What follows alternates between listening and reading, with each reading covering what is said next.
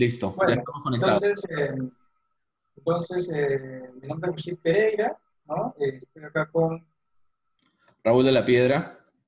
¿no? nosotros somos amigos del colegio y queremos, eh, queremos tener un podcast en el que básicamente vamos a hablar de temas de actualidad, eh, temas que nos interesan, ¿no? Política, economía, fútbol, ¿no? Exacto. lo que nos puede interesar a, a gente de nuestra generación, de nuestra edad. Yo soy del 85, tú eres del 86, creo, ¿no? No, 85 también.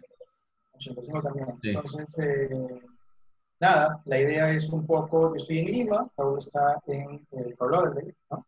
Y la idea es un poco eh, comentar, pues, eh, nuestras realidades, qué es lo que está pasando, ¿no? Ahorita es un momento muy interesante para hacer este tipo de emprendimientos eh, de opinión o emprendimientos políticos, uno quiere, porque eh, pues estamos en un momento recontra movido en, en ambos hemisferios.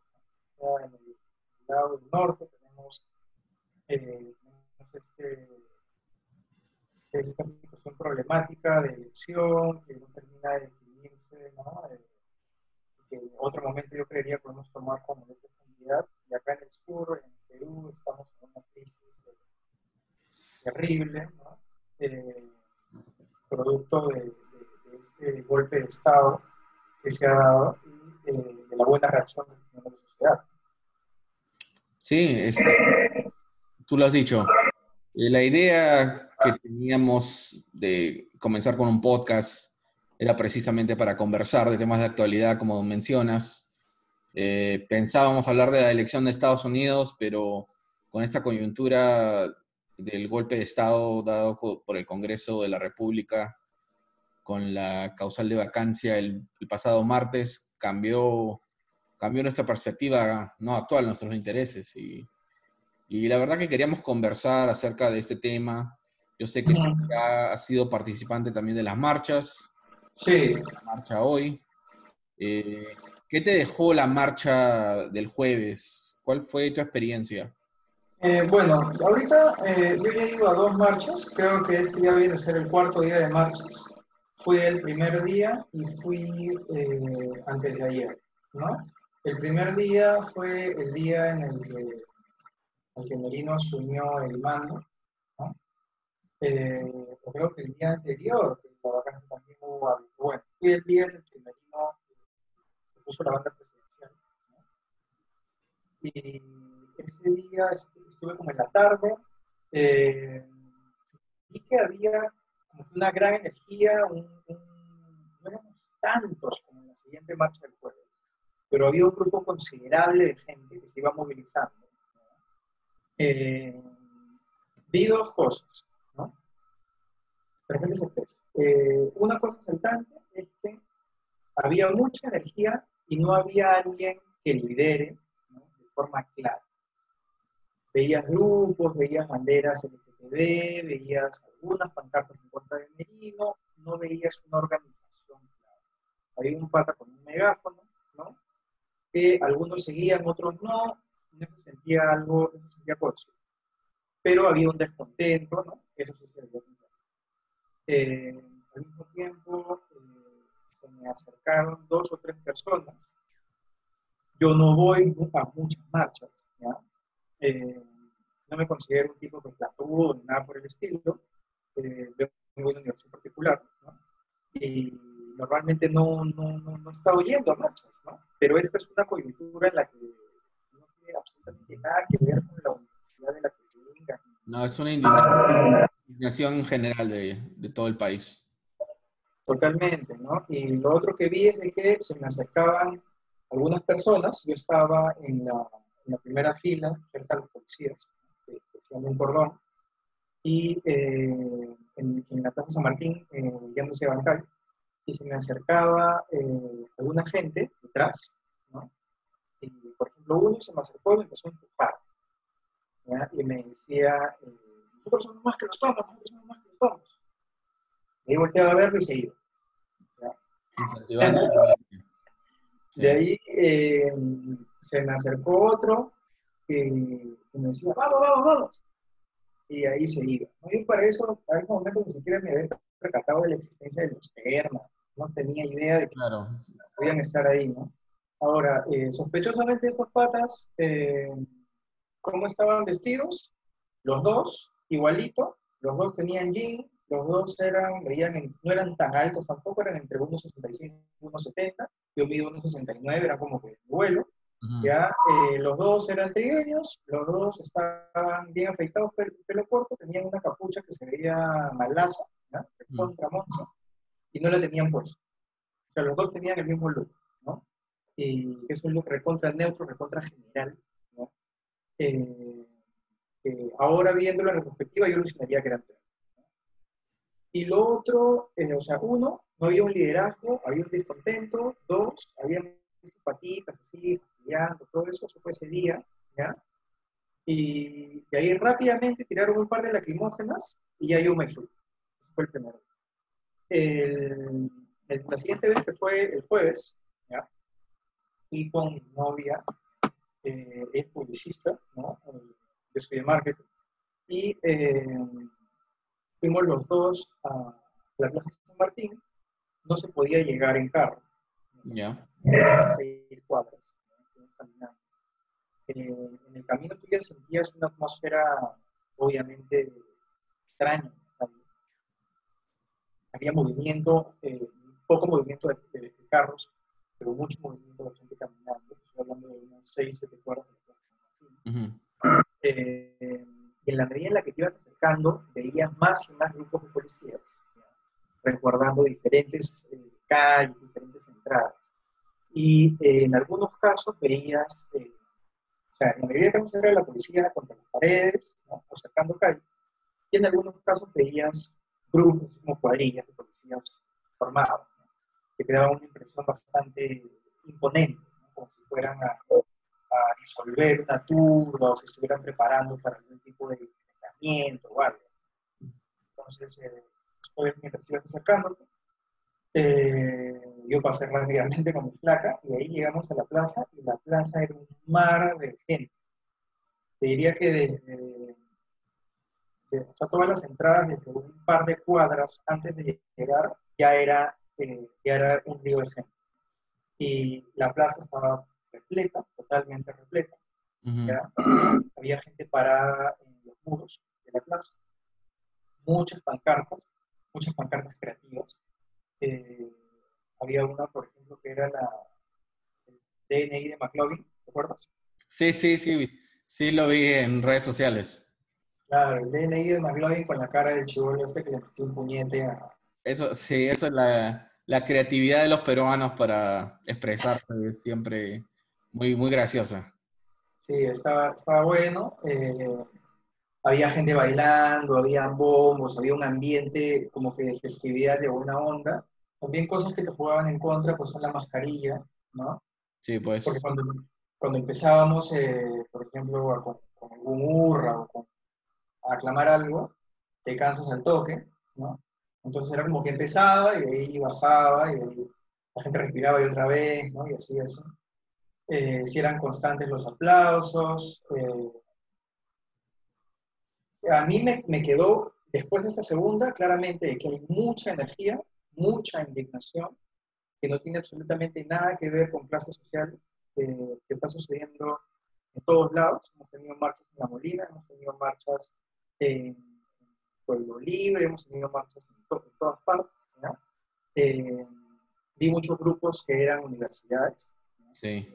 Un grupo de la Universidad del Callao, un grupo de, la, de Antonio Ruiz de Montoya. Eh, ¿no? Entonces, a mí me quedó eso, me quedó también eh, justamente la sensación, me llamó la atención, de que no haya nadie que venga a liderar a este.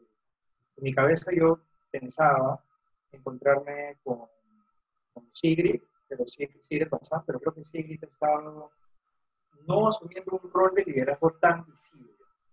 Pero es lo que se en estos momentos, especialmente de las personas que, digamos, lideraron una oposición en el Congreso pasado, en el Congreso Fujimorista pasado, que ah. ahora ya no está en el Congreso, eh, esa gente eh, de verdad que tiene que asumir un rol más protagónico, ¿no?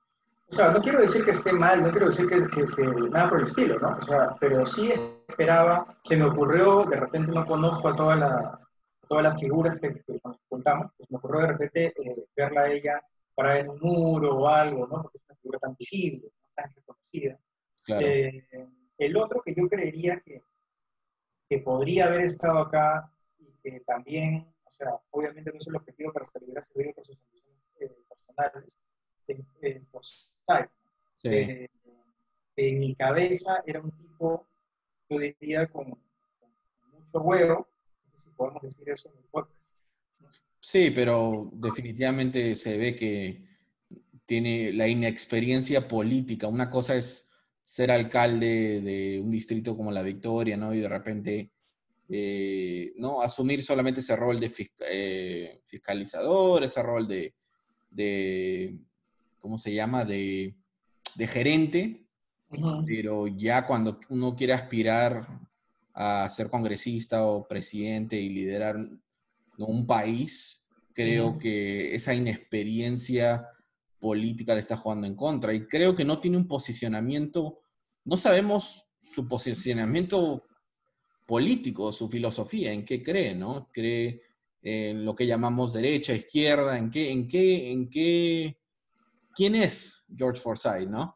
Entonces, en momento de crisis, uno se da cuenta que los que tienen esa, por, por decirlo en términos simples, tibieza política, no, no aparecen, ¿no? O aparecen solamente con eh, comunicados vagos, con tweets, eh, hablando en cosas, en generalidades, ¿no? Que la paz reine, que la hermandad, en vez de claro. temas específicos, ¿no? De qué hacer, cómo salir de la crisis, eh, cómo enfrentar la crisis, ¿no? Y eso es lo que Forsyth, en mi opinión, este, le ha pasado a Forsyth.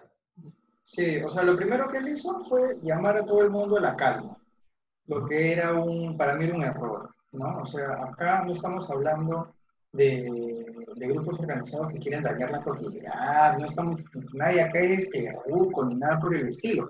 Estamos hablando de gente joven, en su mayoría gente educada, ¿verdad? que está protestando contra un golpe de Estado, de, dentro del marco de lo que la Constitución permite y de lo, de lo que el sentido común manda. O sea, si, un huevón se mete a tu casa y te dice, oye, ¿sabes qué? Esta es mi casa ahora, le vas a decir, lárgate, ¿me entiendes? Lárgate, huevón, ¿qué estás haciendo acá, no? Exacto. Eh, tal cual. Y, y, eso es lo que ha pasado acá, ¿no? Es, lo que ha pasado es que más bien un huevón ha venido a tu casa con un papel y ha dicho, oye, ¿sabes qué? Esta es mi casa ahora. ¿No? Y un papel que ni siquiera es muy claro, que algunos dicen que vale, otros dicen que no, entonces eh, hay que sacarlo. Forsyth lo que, lo que yo creería que debería haber, haber, eh, haber hecho, no es decir, eh, al principio dijo, ¿no? Llamado a la calma, después se dio cuenta que estaba patinando mal y empezó a liderar eh, marchas en provincia. ¿no? es, él tendría que estar acá en Lima. Exacto, estar dando la cara frente a la marcha, recibiendo golpes de los policías, para que la gente se identifique. Claro. Forsyth tendría que estar ahí en primera línea, defendiéndonos de los, de los tombos. Exacto. Lo, que está pensando, también Rashid es, eh, bueno, digamos, estas fuerzas, tú y yo sabemos que en el Perú no hay partidos políticos las instituciones son muy débiles. Sí. Y, digamos que el nivel de político en el Perú es, es paupérrimo, ¿no? Eh, y ¿A qué te refieres? Y te digo por qué específicamente, ¿verdad? ¿Por qué existe este Congreso? ¿Ya? Este Congreso existe porque Vizcarra disolvió el Congreso Fujiaprista, ¿ya? Porque le declaró la guerra al Ejecutivo desde el día número uno y lo querían sacar de la presidencia y querían asumir la presidencia, ¿ya? Por eso existe este Congreso. Este Congreso existe porque la gente apoyó esa medida de Vizcarra, la medida de disolver el Congreso por la censura al gabinete, eh, la gente apoyó los referendos de Vizcarra, los referendos constitucionales, y la gente apoyó la elección de este Congreso. No estoy hablando de partidos específicos, eh, eh, el sentido de existencia en general fue para que sea una transición hacia las elecciones del 2021. Esas elecciones que Vizcarra quiso convocar antes de disolver el Congreso anterior, ¿ya? Para que, digamos, haya un, orden, un nuevo orden político y una, una estabilidad. Para eso fue elegido este Congreso, para hacer una transición, no para grandes reformas, no para, no para que apliquen sus filosofías, eh, fue elegido para hacer la transición hacia las elecciones, por un año, para eso fue elegido. Entonces este Congreso es más de, decir que, que, asumió el mismo rol de guerra que el Fugeaprismo. Así es, yo no lo esperaba. Exacto, entonces ahora que toman, que le hicieron la guerra a Vizcarra y toman, y lo han tratado de vacar, y ahora lo han vacado, y ahora se preguntan por qué el 90% del Perú está en contra de ellos, ¿ya? está bien que el Perú los haya elegido, pero una cosa, 6 de cada 10 peruanos no eligió este Congreso, porque no votó por ellos, el número uno. Y número dos, la gente apoyaba, eh, apoyaba a Vizcarra y quiere elecciones, no quiere a estos, estos tipos. Entonces, entonces, la gente se indigna y sale a marchar masivamente porque este Congreso no tiene la legitimidad para hacer nada de lo que ha hecho. O sea, si vamos eh, en retrospectiva, ¿no? Y vemos un poco cuál es la... de dónde viene esta situación complicada, ¿no? Eh, las elecciones presidenciales anteriores, ¿no? Tenías a Keiko, tenías a Kuczynski, habían tantos otros, ¿no? Y a las finales todo terminó volviéndose un tema de Fujimorismo y antifujimorismo. Sí, exacto. El fujimorismo es, un, es una posición de derecha popular, como lo es Trump en Estados Unidos. Totalmente. Eh, que normalmente tienen dos tipos de seguidores, pues, ¿no? Tienen gente eh, gente con dinero, pero que son comerciales, ¿no? Eh, no necesariamente gente tan preparada, que tiene plata simplemente. Tiene gente que no tiene plata ni estudios, ¿no? digamos, una clase social más baja, por ejemplo, literalmente, eh, que son quienes terminan siguiendo este tipo de, de libros. ¿no? Podría ser los rednecks en Estados Unidos. acá hablan de gente que termina viviéndose por un por eh, das un a cambio de su voz. no es una analogía, es algo real que acá ha sucedido en Entonces, en este contexto terminas teniendo a PPK que representa el antifujimorismo y a Keiko que el humorismo. Termina ganando PPK por un margen mínimo. Eh, esta coalición eh, está conformada por el Frente Amplio, por el Partido MAM, todo el mundo. Solo fue una, una, una coalición para decir no a Keiko. Pero luego no, no fue una coalición de gobierno. ¿no? De alguna forma eran muy diferentes. Yo creo que PPK y el Frente Amplio no tenían ninguna agenda en común. Entonces, eh, PPK termina teniendo una posición muy débil en el Congreso y luego eh, un tipo estadista de toda la vida, ¿no? un estratega en ese nivel, pero un tipo que no es un presidente de guerra, no es un presidente de crisis, no se supo manejar. Y eh, toda esta confrontación constante con el Ejecutivo hizo que eh, terminara dejando el poder. Y cuando deja el poder, eh, Vizcarra asume y Vizcarra sí entra con, con, una actitud diferente, una actitud de tú me atacas, yo te ataco, eso le da popularidad, no es como mucha gente dice que nadie quería Vizcarra, eso es falso. Vizcarra no era el presidente más querido, tampoco era el más odiado.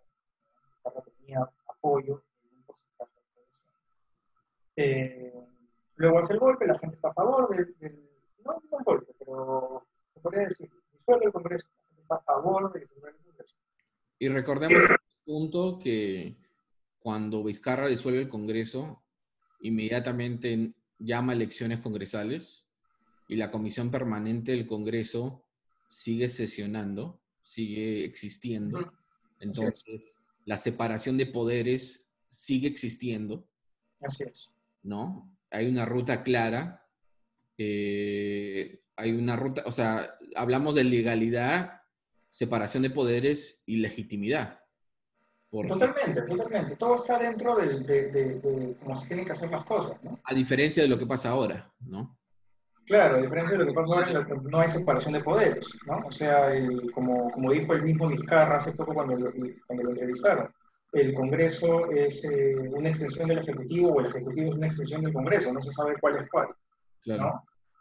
Y bueno, en fin, entonces la cosa es de que cuando él llama a estas nuevas elecciones congresales, él no, no postula una bancada. Yo creo que ese fue un error. Tremendo error político. No, ese fue un gran error, porque si bien él puede, pudo ser y fue eh, ponderado en tomar sus decisiones, nunca se sulfuró, nunca pisó el palito como para golpear, ¿no? como para meter a las Fuerzas Armadas, nada por el estilo, que casi lo hace Merino, por ejemplo. Eh, hubiera sido diferente si él hubiera tenido un nivel de respaldo en el Congreso. Yo creo que él no se esperaba que todo este grupo de, babosos y impresentables, porque tienes a, los fanáticos religiosos por un lado, a los extremistas, eh, bueno, no, sé si son fundamentalistas, son eh, eh, simplemente radicales los que siguen a Tauro. Sí. Eh, autoritarios. ¿no? es la izquierda autoritaria, obviamente. Es una izquierda autoritaria. No cree en los derechos humanos, no cree en la democracia. Claro, entonces solo quieren imponer o algún tipo de gobierno militar, ¿no? Exacto. Tienes a los fundamentalistas religiosos del FREPAR, luego tienes a los a, la gente de Acuña, ¿no? Que tiene un líder que es analfabeto, ¿no? Que es de universidades, por cierto, ¿no? Pero no sabe, no sabe leer ni escribir, ¿no? Entonces, tienes a este, este grupo, pues, ¿no? Que es curioso, que es de, repente divertido, ¿no? Sí. Eh, pero que, o sea, tú no pensarías que todo este grupo de tarados se van a juntar en tu contra, que fue lo que pasó, ¿no? Entonces terminas teniendo un montón de estúpidos juntos, ¿ya? Que tienen el control del, del legislativo y, y le terminaron terminaron dando vuelta, pues, ¿no? Y, vacándolo una y otra vez. Y de una forma descarada, porque en la anterior, eh, Merino trató de contactarse con, se contactó de hecho, con las cabezas eh, de las diferentes eh, fuerzas militares del, Perú, ¿no? Se comunicó con las cabezas de la Marina, de la FAO. golpe de Estado no puede, no puede dejar de ser una señal de golpe de Estado, o sea, es más golpe de Estado que... Intenta que nada más. Trató, digamos, de, hacerse del poder eh, con el apoyo de los militares, pero los militares no aceptaron, ¿no? Eh, y se le cayó su proceso de vacancia. Luego él dijo la estupidez de que llamaba a los militares para darles tranquilidad. Sí. Claro, ¿no? O sea, el general de la Marina seguro estaba muy nervioso. ¿Qué va a pasar? El presidente del Congreso. ¿no? O sea, payaso total. Y como se le cayó ese proceso, después buscaron otro y otra forma de hacer la vacancia, a pesar de que hay un, eh, de que esta normativa de la, de la incapacidad moral permanente, de que esta, norma está en entredicho, ¿no? y necesita que el Tribunal Constitucional le, ponga margen, que diga esto es, esto no es. ha sido la actuación del Tribunal Constitucional ha sido muy pasiva. Claro, la, la, actuación del Tribunal Constitucional, ellos son los verdaderos responsables. Son garantes. O sea, tú puedes tener, siempre vas a tener fuerzas eh, que estén tratando de socavar el, la democracia. Siempre es, parte, parte de, la forma en la que funciona una sociedad, una nación, un Estado. Y cada uno tiene que cumplir su rol. Tú tienes, si si el Ejecutivo dice, por favor, delimiten esto, teniendo en cuenta que esto crea la posibilidad de que, eh, el Ejecutivo pierda el poder y se entre en un, espacio de estabilidad política eh, pues es algo de extrema urgencia. ¿Qué puede ser más importante que eso? Claro. No entiendo qué cosas pueden estar haciendo. Muy ocupados están. No podían, no podían asumir algo que era de responsabilidad de, bueno, de repercusiones en todo el Estado, de toda la nación. No, lo hicieron. Eh, eh, ellos se, respaldaron en que los diferentes partidos políticos le habían prometido de que no iban a bajar el precio. Les habían mandado una carta diciendo que no lo iban a hacer. Claro, claro. claro, si cuando yo me prometo una cosa basta, entonces pues, para, ¿para qué? ¿no? Entonces, si yo condeno a alguien por relación, oye, promete que no va a hacer violar a nadie. Yo prometo que tal, mal, ¿para qué tenemos cárcel? Obviamente es una estupidez. Y, eh, esta situación definitivamente nos lleva, y vuelvo al tema del liderazgo, ¿no? Eh, la falta de liderazgo, no solamente de oposición, uh, liderazgo para las protestas, liderazgo en el mismo Congreso que decide tomar esta medida tan, tan estúpida, además de legal y, golpista, es estúpida. Eh, demuestra una vez más que estos conjuntos que se llaman partidos políticos carecen totalmente de estructura, de alguien que pueda tomar las riendas y verdaderamente conducir una bancada congresal por cinco años, o en este caso, un año que para eso fueron elegidos, ¿no? En otros países ves que los líderes de las bancadas verdaderamente este, tienen las riendas de esa bancada, ¿no? Para tomar decisiones políticas. Eh, claro, acá, si me permites, yo, yo te podría decir, Raúl, de que yo creo que tal vez sí tengan eh, los líderes, a excepción del FREPAP, el FREPAP creo que están ahí, que son mantequilla totalmente. ¿no? Yo creo que son los únicos que han dado su voto sin que les den necesariamente nada a cambio. ¿no? Los están usando simplemente son los fondos. Pero yo creo que todos los demás sí corresponden a, a, una agenda y a un orden y a determinados objetivos. El tema es de que esta agenda y estos objetivos no tienen absolutamente nada que ver con gobernar al país. Totalmente. eh, Claro, por ejemplo, esto es una guerra por la educación, ¿no? Por toda la cantidad de plata que esto mueve. No sé cuántas universidades tiene Acuña, después está Telesur de Luna, que se han cerrado, ¿no? Eh, que estafó muchísima gente, pues porque eh, la formación que daban es una porquería, ¿no? Eh, luego también están los de las peruanas, ¿cómo se llama? ¿Te acuerdas? El de, ¿cómo se llama? Eh, ¿Quién es el de las peruanas? Eh, no recuerdo ahorita, pero también está el de las peruanas. Eh, luego el de Acción Popular, ¿no? Diez Canseco. Bueno, yo estudié en la, en la San Ignacio. no, no es congresista ni nada por el estilo, pero lo vimos en la toma de, de sí. mando de Merino, ahí en el segundo piso. Junto Una vergüenza. Entonces, al final todos tienen de una u otra forma eh, intereses involucrados. Entonces esto termina siendo una guerra por la educación. Empezó con la censura del ministro Saavedra. Sí. Eh, que al final es, es, lo que el país necesita. Tú vas a terminar con, con, con la corrupción en el momento que logres tener una reforma educativa orgánica, ¿no? Eh, que sea, digamos, permanente. El Perú ya logró un crecimiento económico significativo. ¿no? Eh, ya tenemos lo que, lo que se perdió con, con el, el, terrorismo. Sí, claro. Y durante el gobierno de, de Alan y de Fujimori también. ¿No? Eh, o sea, ya tenemos nuevamente una clase media, eh, profesional, gente con educación, ¿no? que al final eso es lo que en realidad fortalece las democracias. Pero ahora lo que tenemos que hacer para dar el siguiente paso es tener esta reforma educativa, tal cual lo hizo Chile. ¿no? Eh, y si lo hicieron... bueno, el, eh, tienes razón, tienes el 100% de la razón, pero tal vez la reforma política debió suceder antes que la reforma educativa. Sí, el tema es de que yo creo que tú no te esperas de que, eh, o sea, tú sabes de que hay corrupción, de que hay todo esto de aquí, pero creo de que nadie se espera que sea, eh, que sea un remar contra la corriente tan fuerte, tan, tan difícil. ¿no? Porque al final es que le costaría, por ejemplo, Telesur, tomar el camino difícil y hacer las reformas que tiene que hacer Claro. y luego entrar a operar nuevamente. Obviamente tendría que gastar, uno tendría que gastar un montón de plata, vender algunas propiedades, no lo sé, de repente reducir su capacidad operativa para poder operar bien. Sí, claro. El tema es que quieren hacer las cosas fáciles.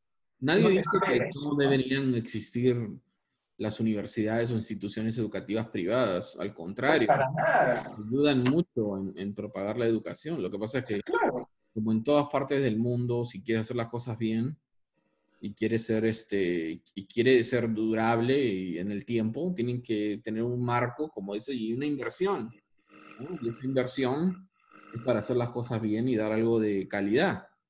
Eh, pero ya es como lo, tú, lo, tú lo has descrito, ¿no? Este, esta gente quiere poner un cartel que dice universidad y ser una universidad, nada más. Ya está, ¿no? O sea, y, si alguien nos está viendo en, en, Estados Unidos que de repente no ha visto o no quiere ver en algún momento, de repente de aquí a cinco años cuando nos seamos famosos y ven el, primer capítulo, eh, Telesub eh, es, es, es, una universidad en la que tú creo que tenía dos o tres pisos el edificio. Tú la veías por el frente y tenía pues 10 pisos el edificio. En verdad era un, un cartón pegado. Claro. no era nada. Con, ventanas hechas ahí. Tú lo veías por detrás y era todo vacío, solo eran ventanas, es una pared con ventanas. ¿no? Ni siquiera una pared con ventanas, era un cartón que emulaba una pared con ventanas. Entonces, estamos hablando de, de, este nivel de, de, mentira en todo nivel, en infraestructura, en calidad educativa.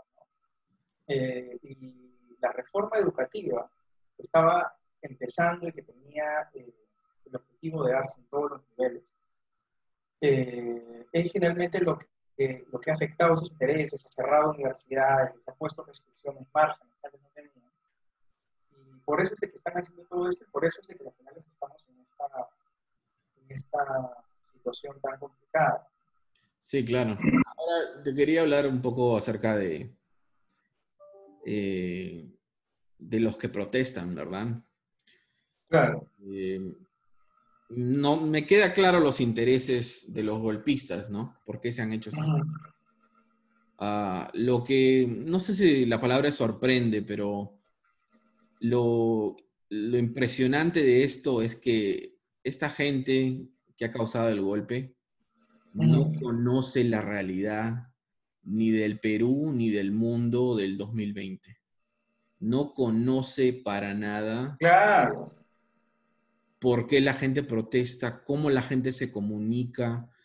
Eh, la gente no necesita ser parte de grupos organizados para mostrar indignación. El grupo organizado es en Twitter con un hashtag o es un TikTok que dos millones de personas lo ven o tu Instagram compartiendo fotos Así se organiza y se comunica la gente en el, en el, 2020. Y esta gente piensa, y bueno, también va este, por el lado de lo que son, ¿no? Sus ideologías ultraderechistas, arcaicas, eh, bordeando con el fascismo de, de poner de Movadef y terroristas a, todos los que nos indignamos. Eh, porque eso es lo que conocen o creen que el Perú y la realidad es en el 2020, ¿no? En el 2020, eh, la gente ahorita está preocupada de la pandemia, está preocupada que no tiene trabajo, eh, y se, como, te dije, y por no, o sea, por, no quiero ser repetitivo, la manera que muestra su indignación o su molestia, eh, la manera que se divierte, que lee noticias, que busca información, es a través de las redes sociales. Esta gente cree que que la mayoría del Perú ve Willax o que inclusive que ve América Televisión o lee... O que, ve en televisión. Que ve en televisión, ¿no? no, la gente... Acá está la televisión de la gente del 2020 en el celular. Ya, o sea, normalmente... Un conocimiento tan grande, por eso van a fracasar, porque no saben, no saben con quién, ah, a quién le quieren meter la rata no saben a quién le quieren meter la rata. Hace 20 años se lo hubieran metido la rata eh, de la manera que ellos creen que pueden hacerlo. Claro, no claro. El tema es de que tú ves, por ejemplo, eh, la información que ha salido en la televisión, ¿no? Entonces, yo he hablado con mi mamá hace poco y quería ver pues, qué sabía ella, ¿no? A través de los noticieros.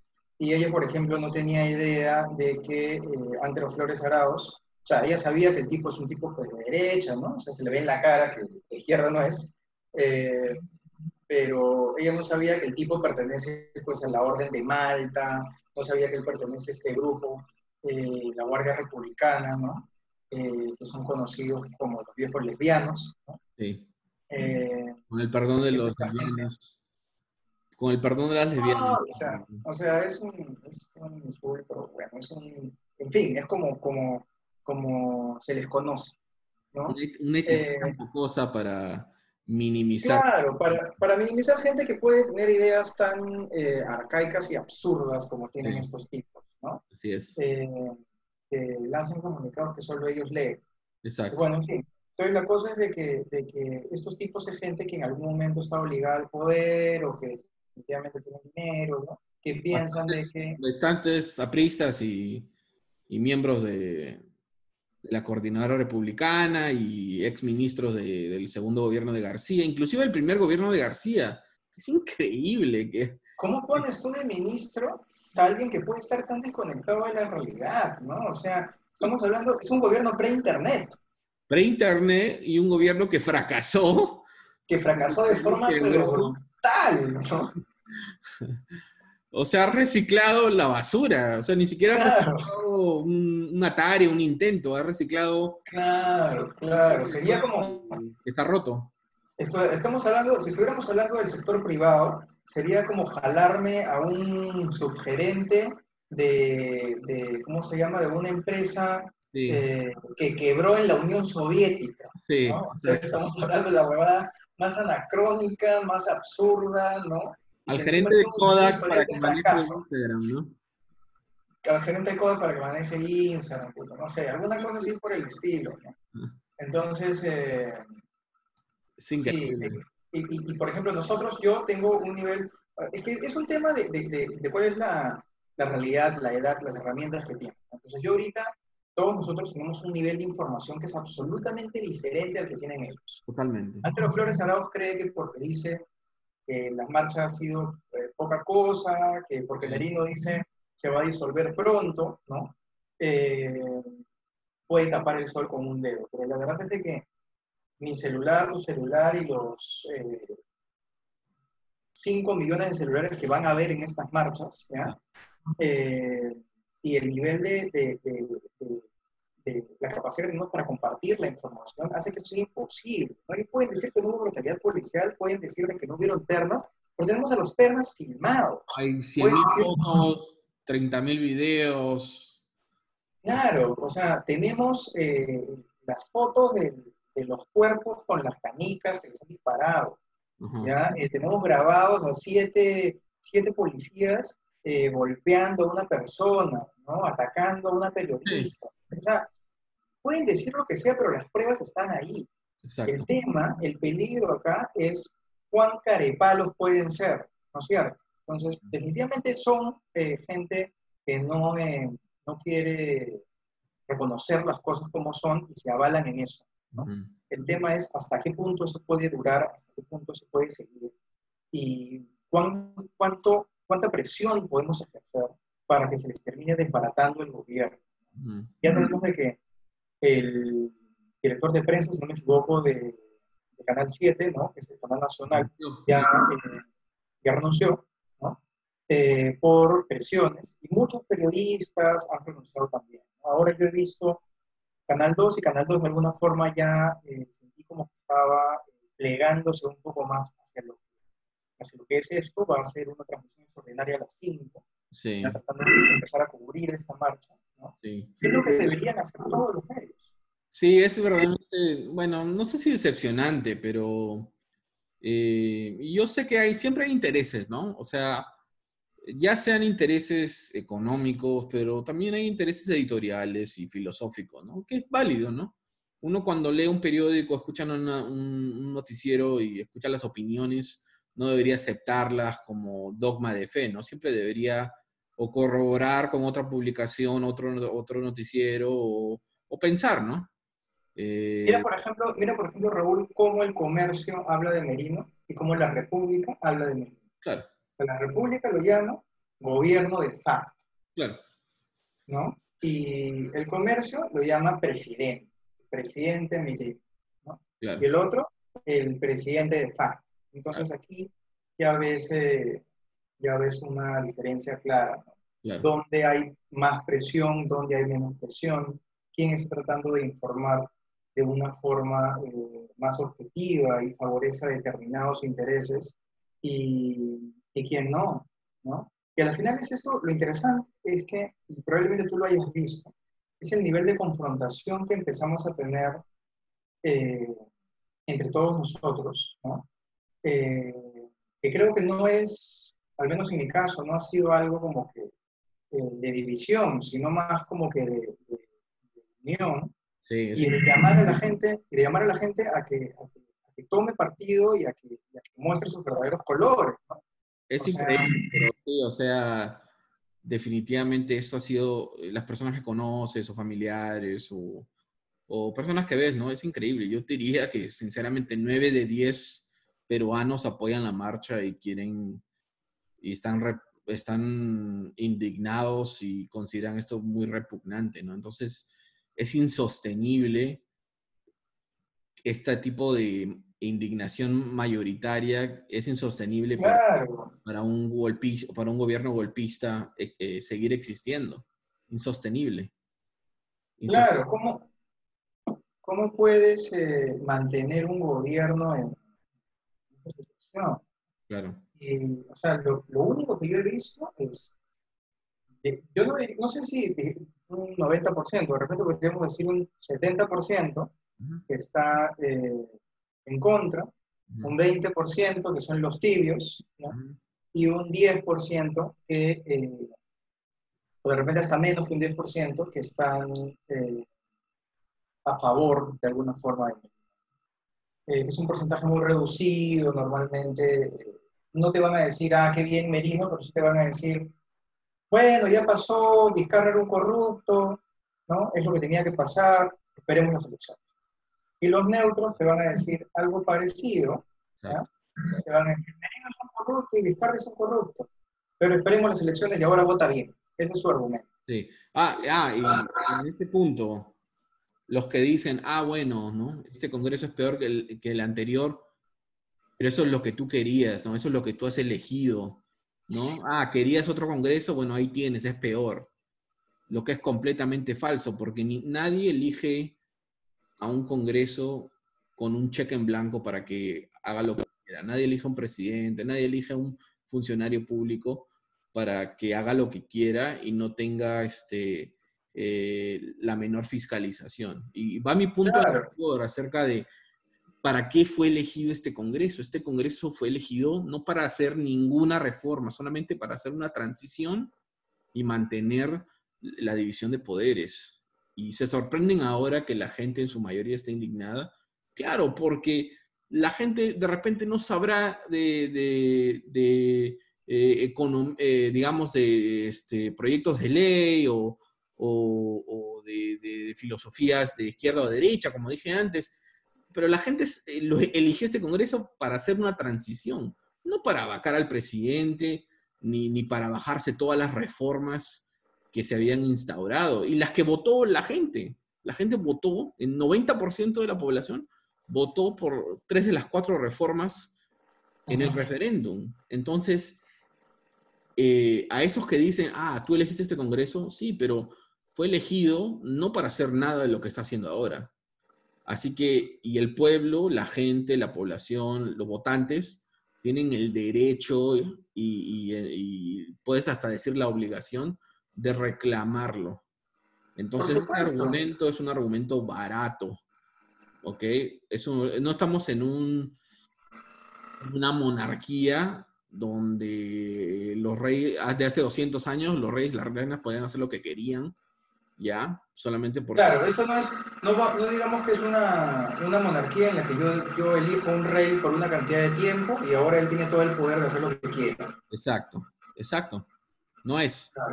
Y ahora, y por eso te digo, mira, eh, mientras estamos teniendo esta conversación, eh, estoy viendo en Twitter que los CEOs, que son los, los gerentes, los, los presidentes de Intercop, el BCP y Alicorp a favor de las protestas. ¿Ok? El sector empresarial, las empresas más grandes del Perú están a favor de las protestas. Este gobierno no, no pasa del martes.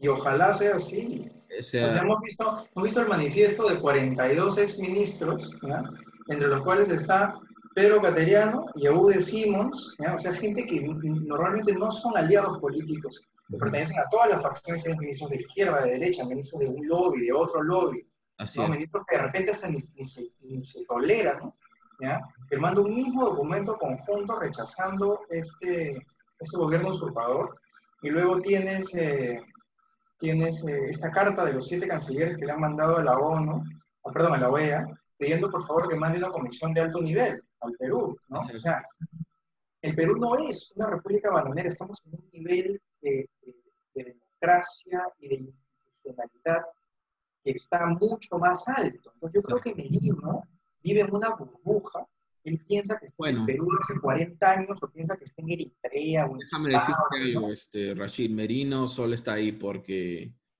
le, encanta, le encanta jugar a presidente, o sea, él ni filosóficamente ni toma de decisiones, él no hace nada de eso.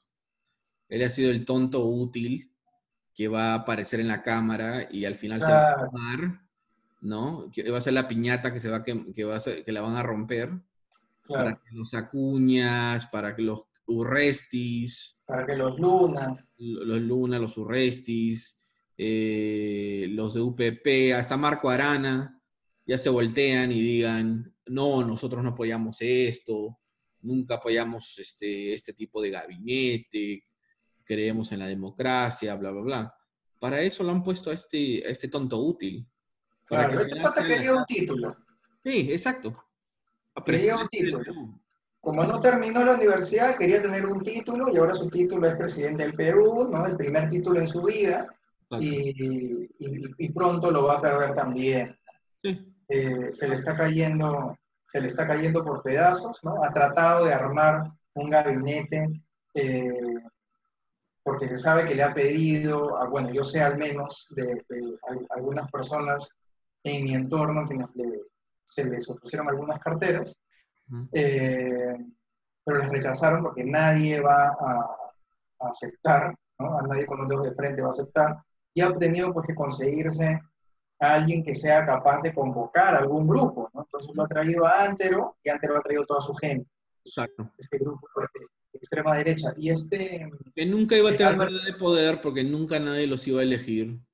Tal cual, nunca nadie los iba a elegir, ¿no? Entonces, de, de pronto tienen mucho que perder, ¿no? y Álvarez Rodríguez hace poco entrevistó a un politólogo, ¿no? Eh, este que vive en Panamá, no me acuerdo su nombre, eh, y este chico eh, en una laguna. Pero, bueno, ¿en qué estábamos? Bueno, este, ya nos vamos por la hora de conversación. Ah, ya, ya. ¿Pero en qué estábamos? Solo para cerrar esa idea. Eh, estamos hablando acerca de un, politólogo en Panamá. Sí, pero antes de eso. Con Álvarez Rodich. Eh, sí. Sí. Estamos hablando de, de Merino, ¿no? Que la verdad no tiene eh, Merino no va a pasar. Bueno, claro, pues lo que decía este pata es que, eh, eh, claro, este pata ponía un, una, un ejemplo, ¿no? una analogía, ¿no? y era de que es como si Marco Arana hubiera entrado, lo hubieran puesto de primer ministro y lo hubiera traído a toda su gente, claro. extrema izquierda. ¿no? O sea, es tal cual. Porque lo que de pronto a Marco Arana lo tenemos como una imagen mucho más clara dentro de un sector que, Flores, entre Flores, Flores solo lo conocen los vecinos, ¿no? los familiares, eh, pero es tal cual, ¿no? O sea, que no, no, no, puedes poner a alguien en el gobierno que no llegaría ahí de forma democrática. Yo estoy equivocado, este, Antero Flores en la, en la elección del 2016 sacó el .01% de... Sí, punto .04, creo, punto, sí, punto, o sea, 0.04 creo que sacó, algo así esto demuestra la gran visión política que esta gente tiene, ¿no? De, cómo traer legitimidad y preocuparse. Y otra cosa, ¿no? Eh,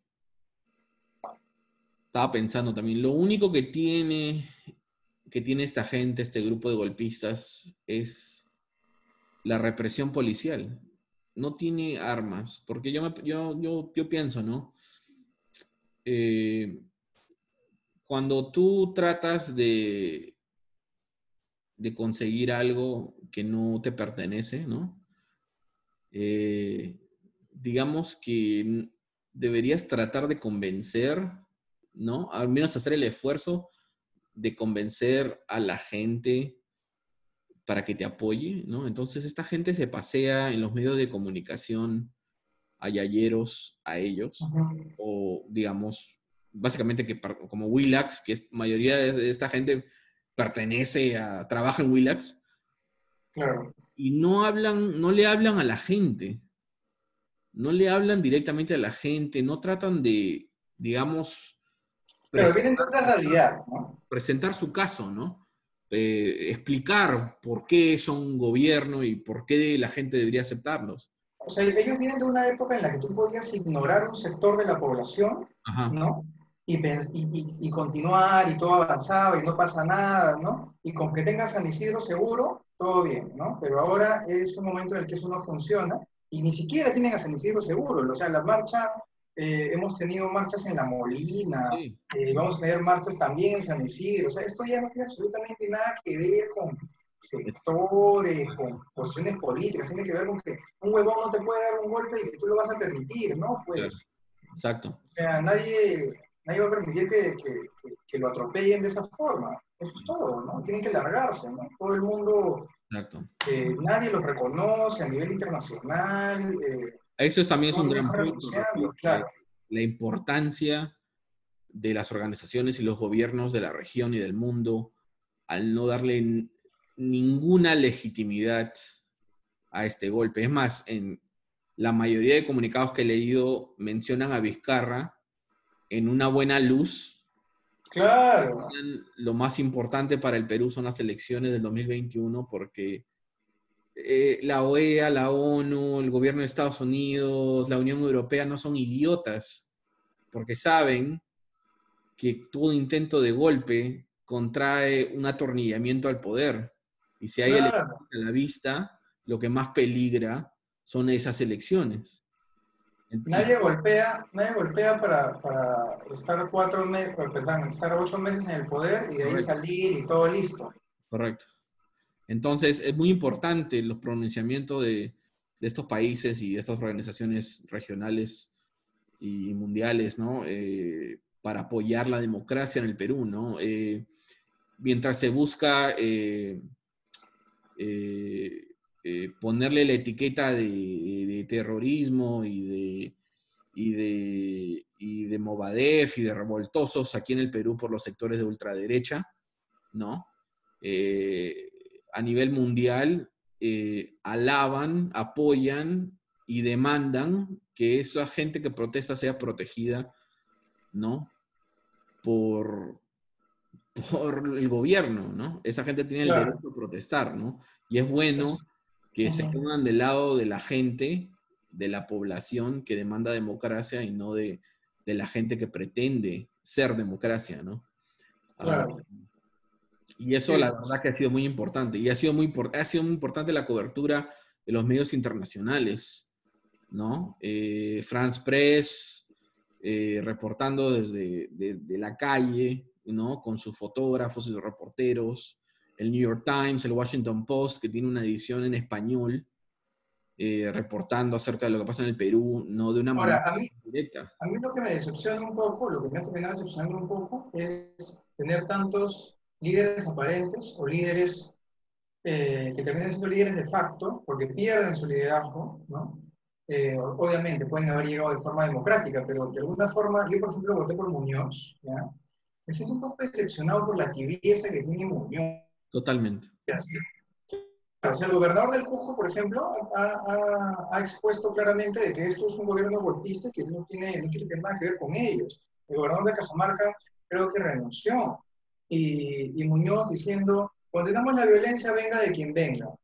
No, que venga de quien venga. Condenamos la violencia policiaca, condenamos eh, la opresión que está tratando de ejercer este gobierno de forma injusta, condenamos encerrar a la gente y gasearla, condenamos tirarles eh, eh, balines de, de, metal y canicas al cuerpo médico, mm. ¿no?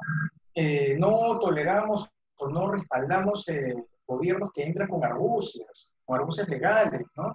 eso tiene que ser claro. Yo soy el presidente claramente, lo reconoce todo el mundo, ¿no? De tal forma que pueda eh, las diferentes embajadas, los diferentes organismos internacionales reconocerme como presidente, pero no lo pueden hacer.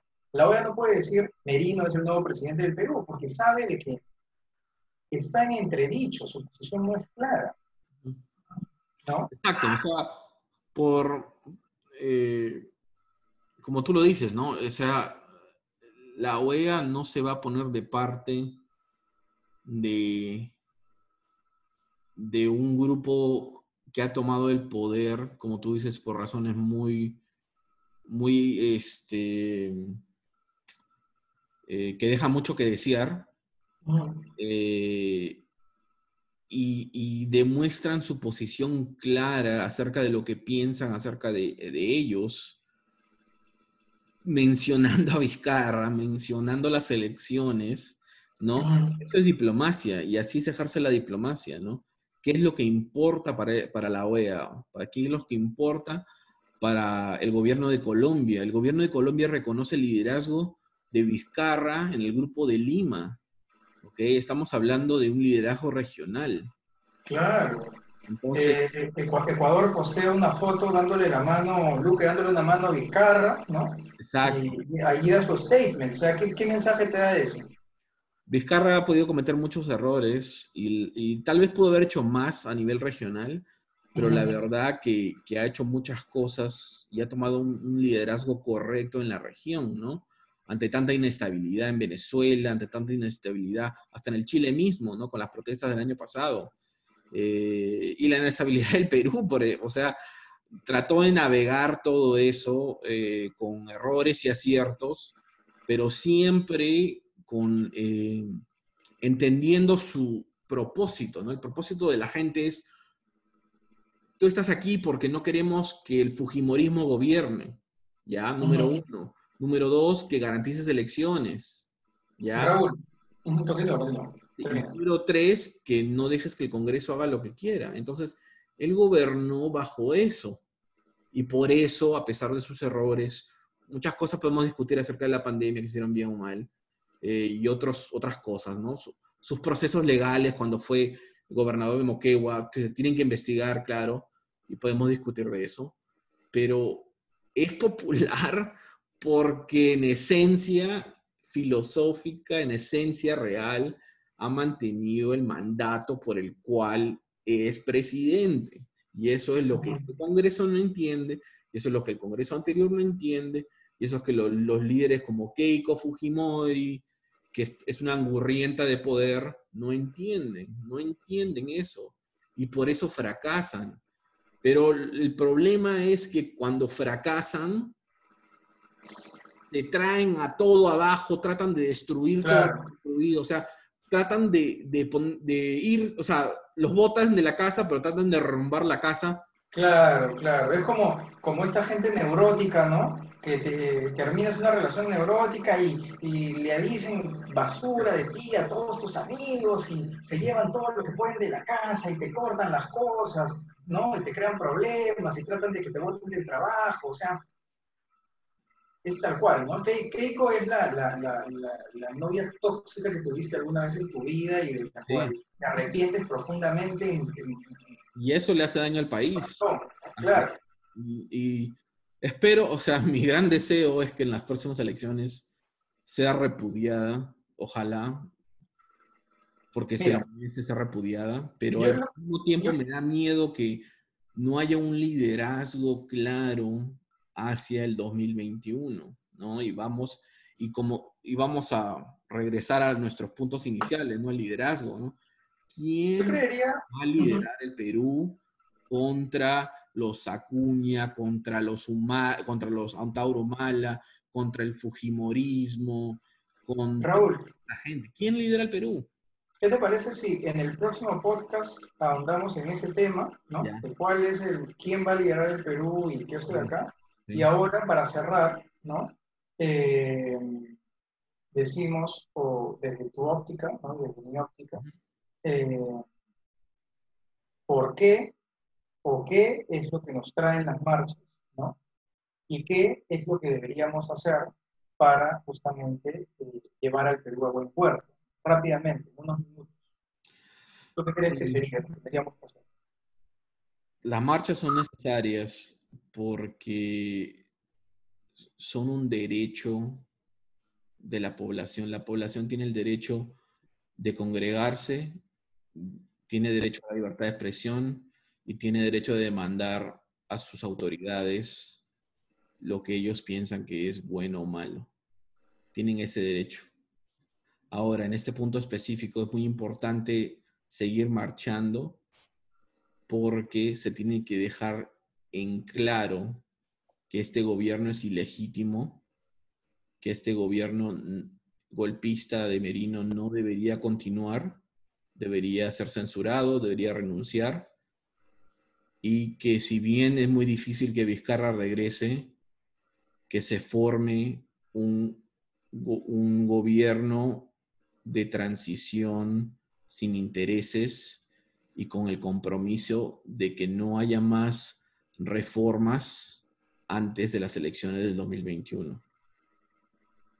Por eso es importante que la gente marche. La gente marchando le recuerda a esta gente que no puede hacer lo que quiere. También nos da un sentido de unión entre nosotros mismos, ¿no? Nos da un sentido, nos identifica, ¿no? Como nación, defender una causa justa, ¿no? Sí, totalmente de acuerdo. Entonces yo creo, yo creo también de que, de que las marchas, eh, tenemos que continuar con las marchas porque estas crean presión, ¿no? Estas demuestran un rechazo evidente, ¿no? Tenemos que, tenemos que evidenciar este, esta ilegitimidad que tiene el gobierno de Merino, ¿no? Mm para ver si probablemente él, él y su premier sean suficientemente carepalos como para no, eh, no, reconocer la situación y continuar ahí atornillados. Pero no todo el mundo es así, ¿no? Y poco a poco yo creo de que más gente se va a dar cuenta y van a renunciar y poco a poco se va desmoronando su poder, ¿no? Sería lo mismo. Falso que tienen, ¿no? Creo que esa es una cosa. Creo que la otra cosa que tenemos que hacer es eh, demostrar que efectivamente eh, la clase más educada, ¿no? o sea, no solamente, que todos los intelectuales también demuestren, eh, demuestren un liderazgo, escribiendo, hablando, haciéndose presentes, y tratando de, ejercer este liderazgo también en la cancha, también en las marchas. ¿no? yo creo que si todos cumplimos nuestro rol, eh, este gobierno tendría que Sí, de acuerdo. Todos tenemos un rol que cumplir eh, a la distancia y, en el Perú mismo, ¿no? Eh, expresándonos por cualquier tipo de medio, marchando. lo importante es siempre dejar en claro nuestra defensa hacia la democracia, ¿no? Las instituciones, las instituciones en el Perú son muy débiles y, el último eh, bastión de defensa de las instituciones es la gente marchando en las calles, porque ha quedado claro que ni los miembros del Congreso, eh, ni en este caso los que forman el Ejecutivo, y en muchos casos en, el Poder Judicial, ¿no?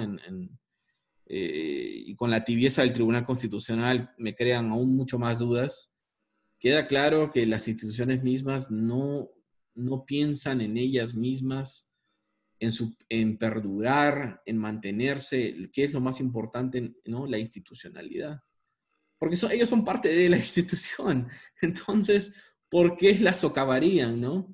Bueno, porque no creen en la democracia. Entonces, el último bastión de defensa es la gente, indignándose, marchándose. Así que eh, ojalá que, que, que, se llegue a una solución eh, acerca de este tema, porque el Perú tiene muchos problemas afrontar y, la verdad que me enorgullece, el sentido de civismo que está demostrando la gente, de todo nivel social, económico, eh, eh, de edad también, no solamente son jóvenes, son gente mayor que ha vivido eh, las épocas este, del gobierno militar, las épocas del Fujimorismo, donde había mucha represión y se vivía en, tiempos difíciles. Entonces, eh, si bien es un, es un, momento difícil, lo bueno es, es la unión de la gente para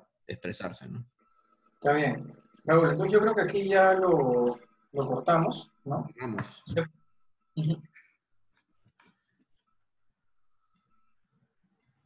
Ya.